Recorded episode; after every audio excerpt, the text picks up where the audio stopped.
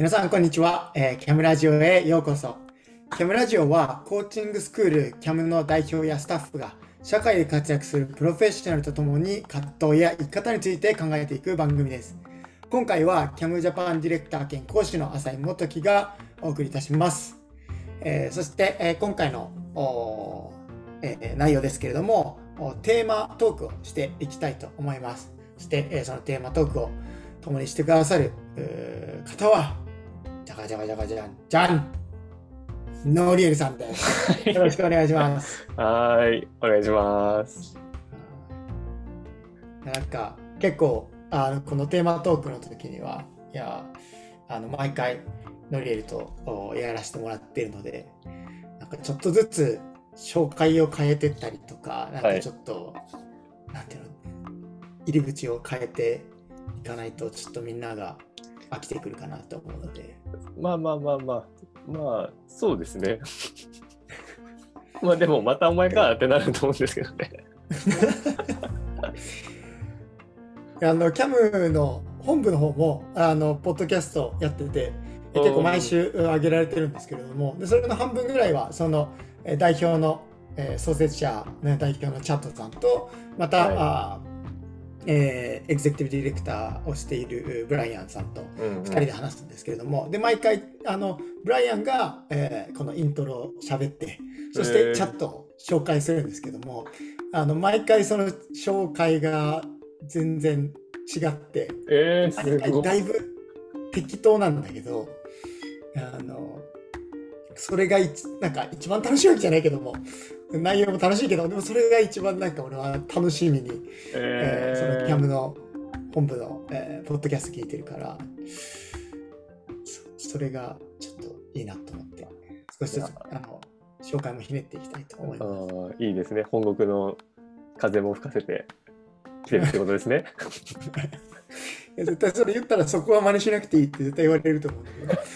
うん、でもあのおじさん2人がキャッキャしてるんだよね毎回、うんうんうん。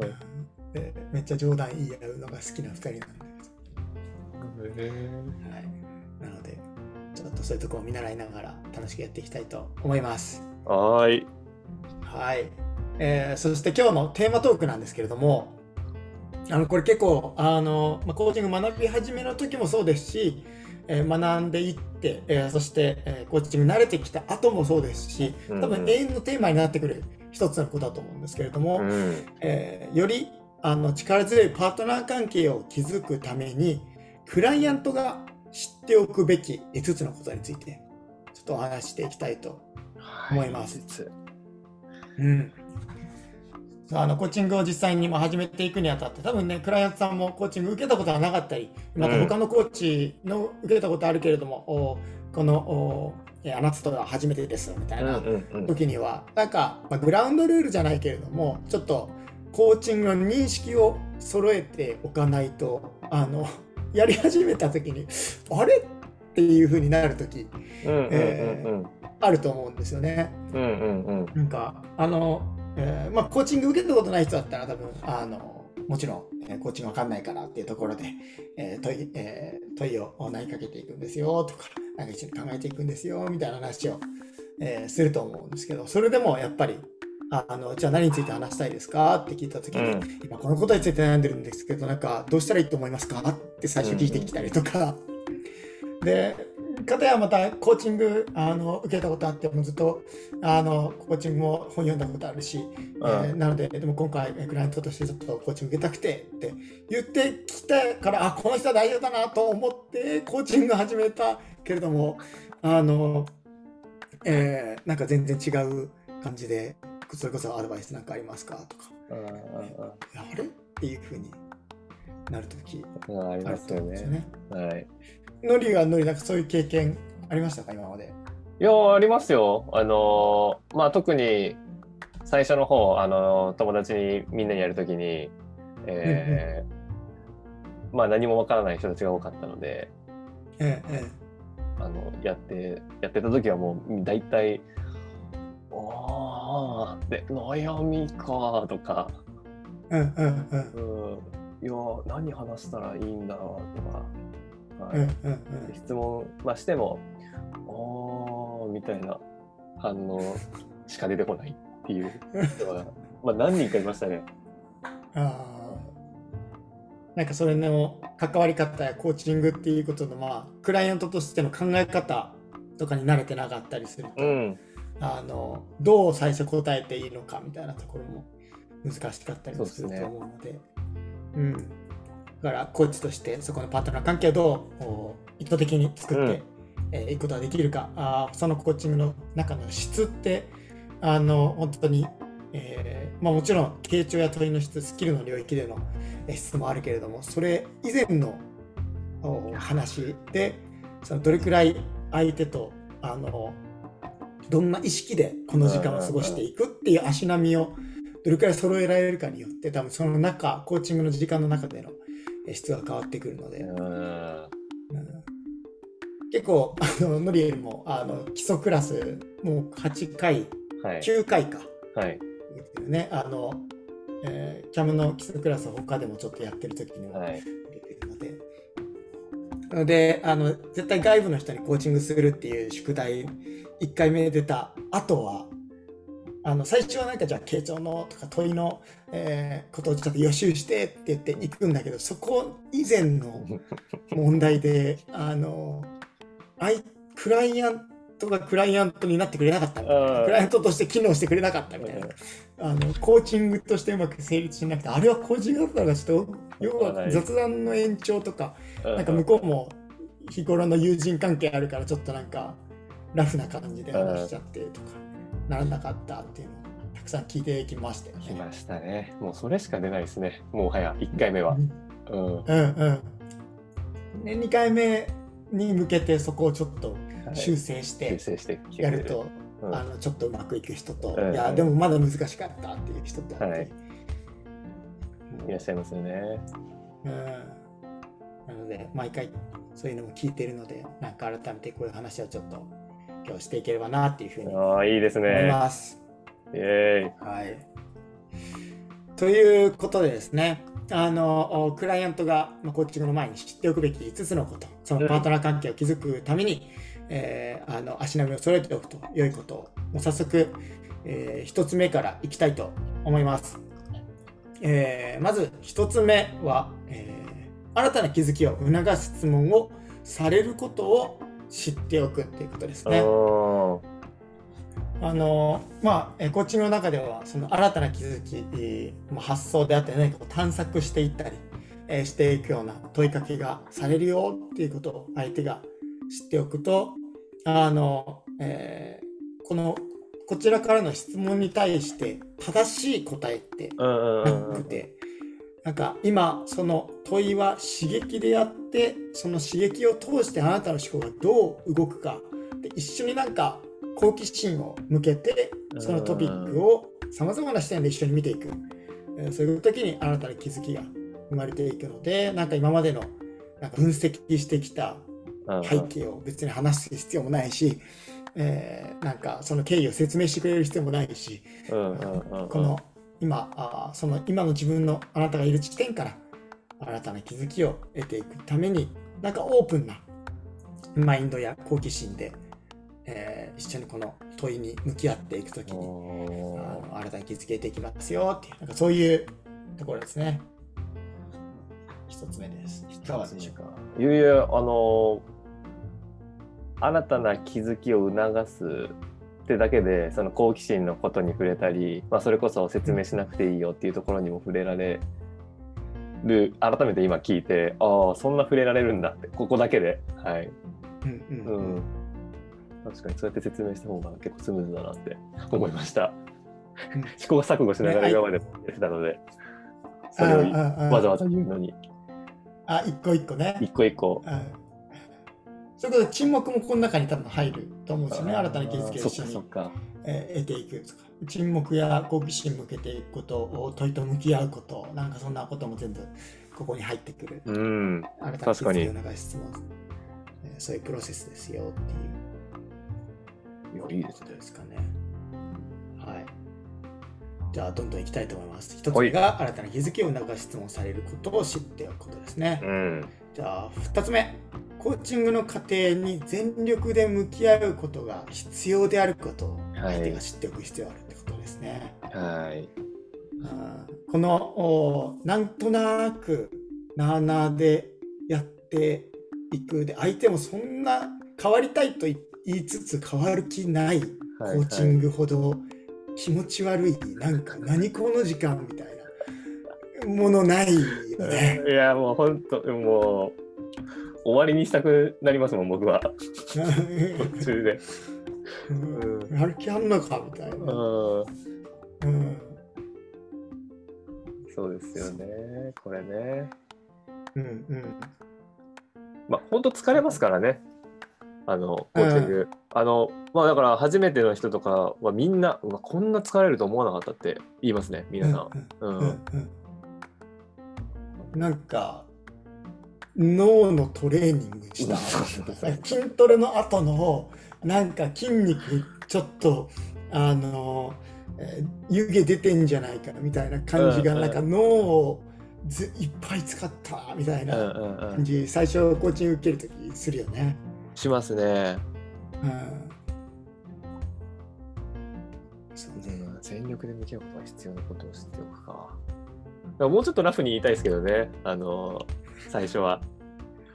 うん、どれくらいラフな感じで？あーなあ全力で向き合うか。あの、それよりも疲れるよってことを伝えたいですね。あの、いろんな、そのさっきの問い、あと新たな気づきを多分、あの、促す質問されて考えるから、めちゃめちゃ疲れるよっていうことだけまず伝えたいなっていう。うん。でもそれとこれとは別また別ですからね、全力で向き合うってね。そうなんかやっぱりクライアントの人が、まあ、自分自身も責任を持って、なんか本気で向き合うことを、ね。なんかその人の変化しえーに対する熱量がその結果のしあの価値の大きさに変わってくるっていうところ、なんクラスも何度か喋ったことあるんですけれども、多分そこでなんか相手がよしじゃあもうせっかくだからみたいな。あやろうって。あのちょっといやちゃんとこの時間向き合って、えー力注いでいきますわっていうところに相手が立てるようななんかあ、ね、そこなんね、だろう引き出しというか、うん、引き出し欲しいっすね。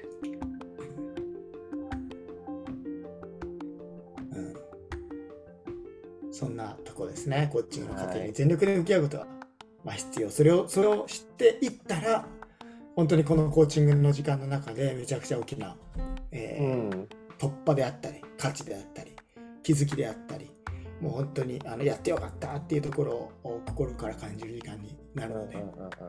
あの一緒に、まあ、山登りくらいなあのイメージですかねそ。ね。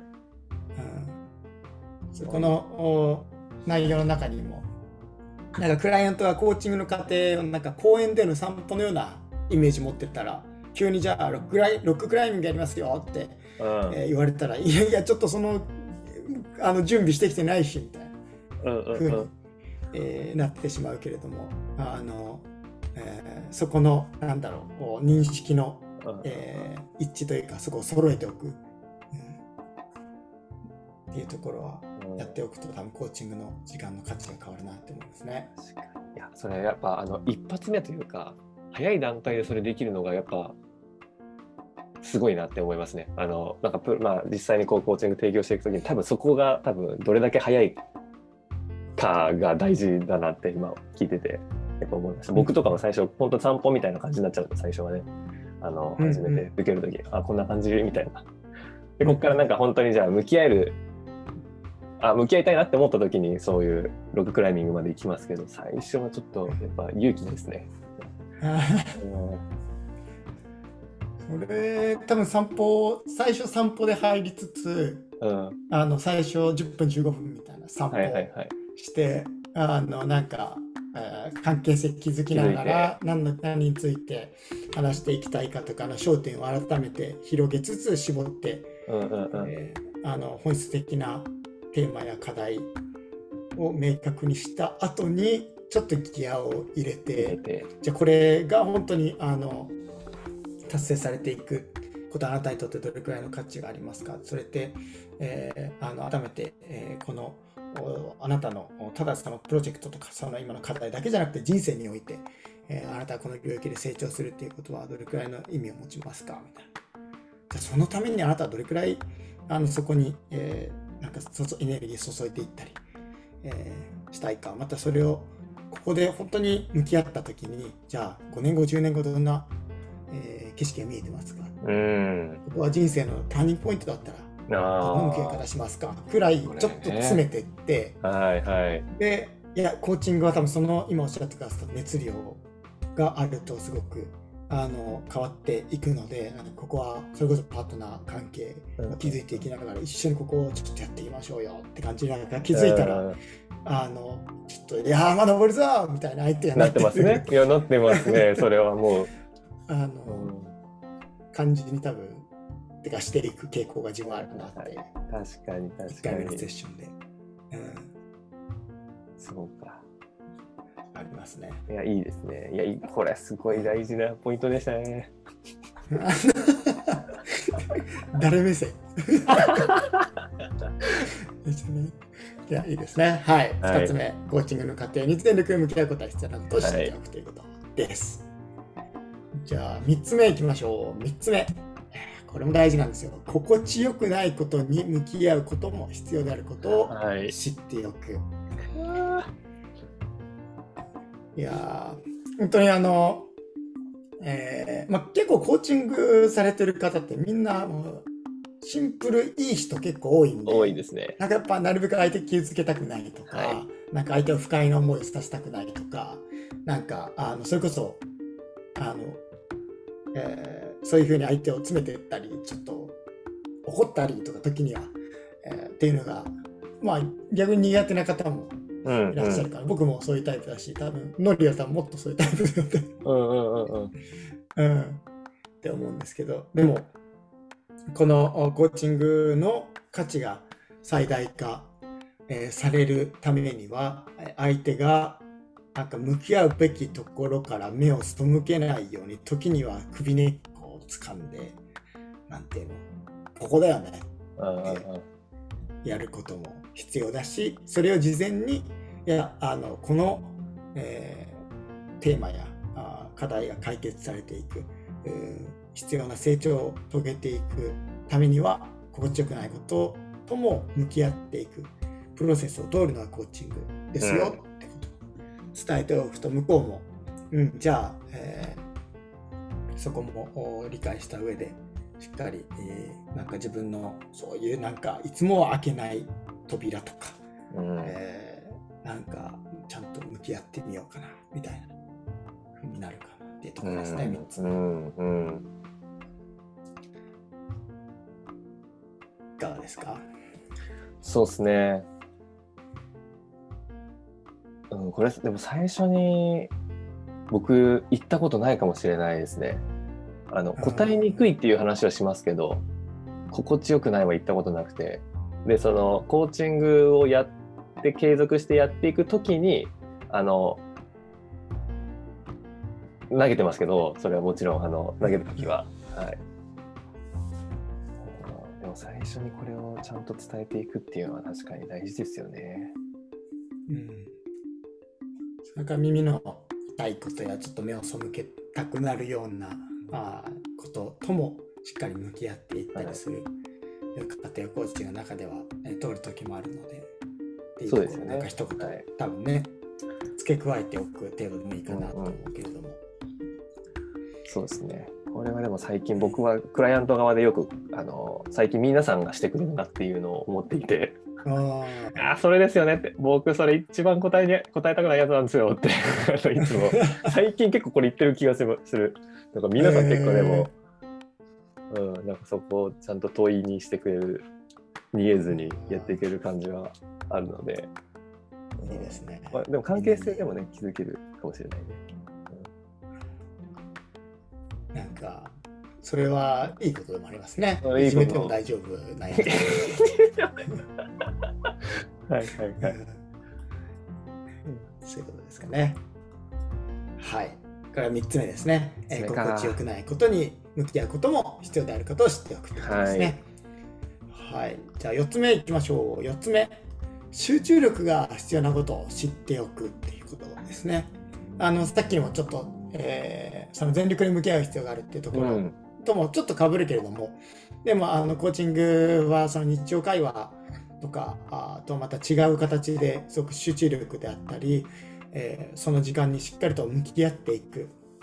えー、ことが必要になってくるのでなんかそこの、まあ、エネルギーかかるよとかその集中力が結構必要なので、うん、この時間しっかりとそこに集中していきましょうじゃあそのためには、まあ、例えばスマホを切ることだったりとかなるべくあの、えー、邪魔が入らないような環境を整えることもそうだしそういう場所を選ぶこともそうだし、はいはい、えー、まあ、そういう意味でもチェックインっていうのは最初に、うん、えー、やっていくコーチが多いですけれどもなんか今頭の中にある、えものを雑多なものを一回横に置いて今からの時間に集中するっていうことで、えチェックインする人もいるけれどもなんかそういう意味ではやっぱり集中力必要しっかり向き合っていく、うん、これから、えー、それこそ精神と時の部屋入っていきますよみたいな、いや精神と時の部屋は電波届かない状況を作っておいた方がいいですよねとか、うん。うん、そんなイメージですよね。まあ、これはさっきもちょっと触れたからシンプルだし、そうですね。いいいいですかね。はい。じゃあ次行きましょう。まあ、4つ目は集中力が必要なことを知っておく。最後ですね。えー、やっぱりあの最後はドンと終わりたいと思うので、はい、えー、一番なんかちょっと重たいのが最後にありますけれども、5つ目は自分が変わっていく必要があることを知っておくっていうことですね。ああですね。本当にあのただ相手が気持ちの良い対話をすることだけではなくて相手自身が変わっていく必要性がある、うん、えー、それを相手が理解していることですね。なのであの、えー、そのように対話をしていく時になんかその対話自体が目的になっていたりとかなんかどうしたら解決できるかっていうなんか外的なもので解決しようとする視点から、えー、その人自身がそれに対してどう変わっていく必要があるかそのかあなたが変わる時にその状況もより変わっていくっていう。でただその具体的に自分があしていくこともあるけれどもその、えー、価値が最大化されるために自分が、えー、遂げていくべき、うん、まあ、成長と変化って何だろうかっていうその問題ではなく人をコーチングするっていうところの認識を、えー、揃えておくときに、あそのコーチングの対話はすごく充実した時間になるっていう自分が変わっていく必要があることを知っておくっていうところですね。いかがでしょう？そうですよね。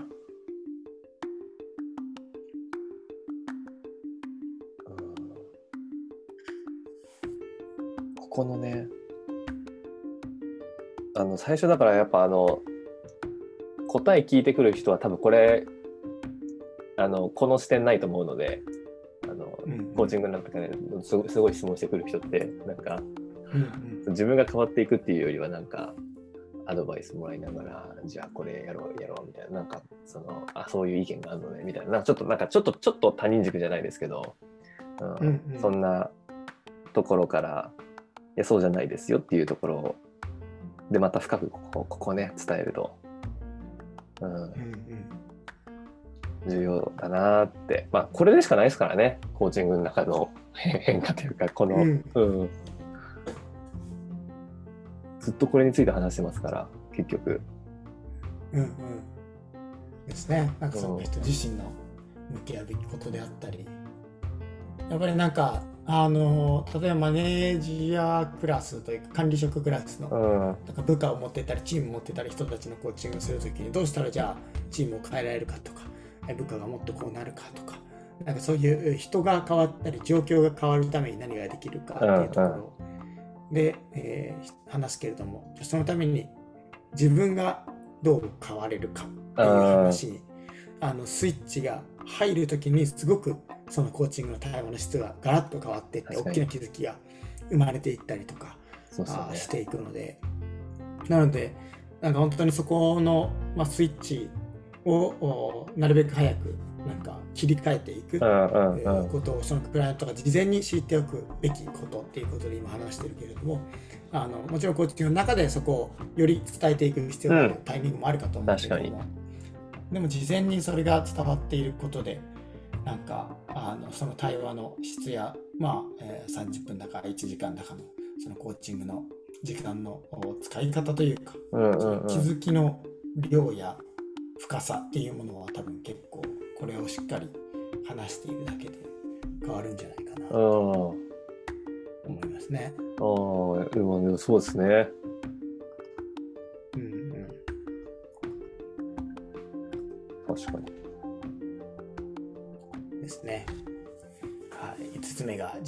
わっていく必要があることを知っておくっていうことでした。はい。はい。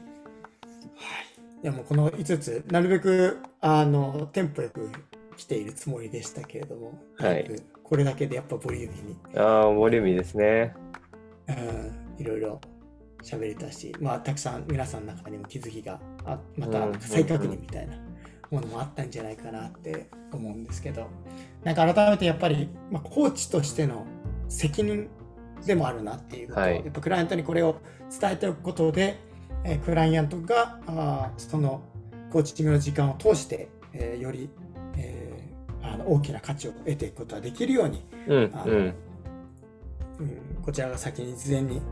伝えていくことやそのパートナー関係を築く力ですね。をおとしてこれをおコミュニケーションしておくこと、えーがそこに入ってくるんじゃないかな。でこれ多うん。分コーチングだけじゃなくて多分ああの、えーじゃあ上司部下の関係であったりワンオンワンであったり、えーあのまあ、これを多分夫婦関係だったらちょっといや自分が変わっていく必要があるとか相手に言われたら何やろとかうるせえとか言われそうだけどそこは違いますねなんか。うんうん。あそこは違うねうんなのでぜひ皆さん気をつけていただきたいと思いますが 夫婦喧嘩の原因ぐらい喧嘩になってしまう。いやでもあのそういうふうに、えーまあ自分のおその関わる中で仕事の中でも活かせる文脈って結構出てくるんじゃないかなって今改めて振り返ると思いますね。うん、そうですね。うん。うん、なんかあれですね、やっぱり、あの、その文化を作っていくみたいな、やっぱ、印象でした、今日聞いてて、あの、まあ、伝伝えて、これができる、できないじゃなくて、まずは伝えていく、土台を作っていく。で、その中で、まあ、コーチングの中でそれがなんか一緒に気づけていけたら、あの、より早くなるなって思ったので、なので、そんなに伝えることに恐れる必要がないというか、はい、うんうんのは感じました、今日聞いてて。うんううんん。ですね。本当に多分これをおしっかり伝えていくことでコーチングのが多分もっとやりやすくうん、やりやすく、うん。と思うのであのそれはコーチのためにもクライアントのためにもえすごくなっていく対話かなと思うので、うんぜひ皆さんあの、えー自分のコーチングであったりまたコーチング以外の文脈でまたはい今、のりが文化って言ってくれたけれどもその自分のチームの中での文化としても、えー使っていけると思うし1対1だけじゃなくて、えー複数人の、えーチームや団体っていう中でも適用できるかなと思うのでうん、ぜひうん使ってみていただきつつなんかその感想もまたあ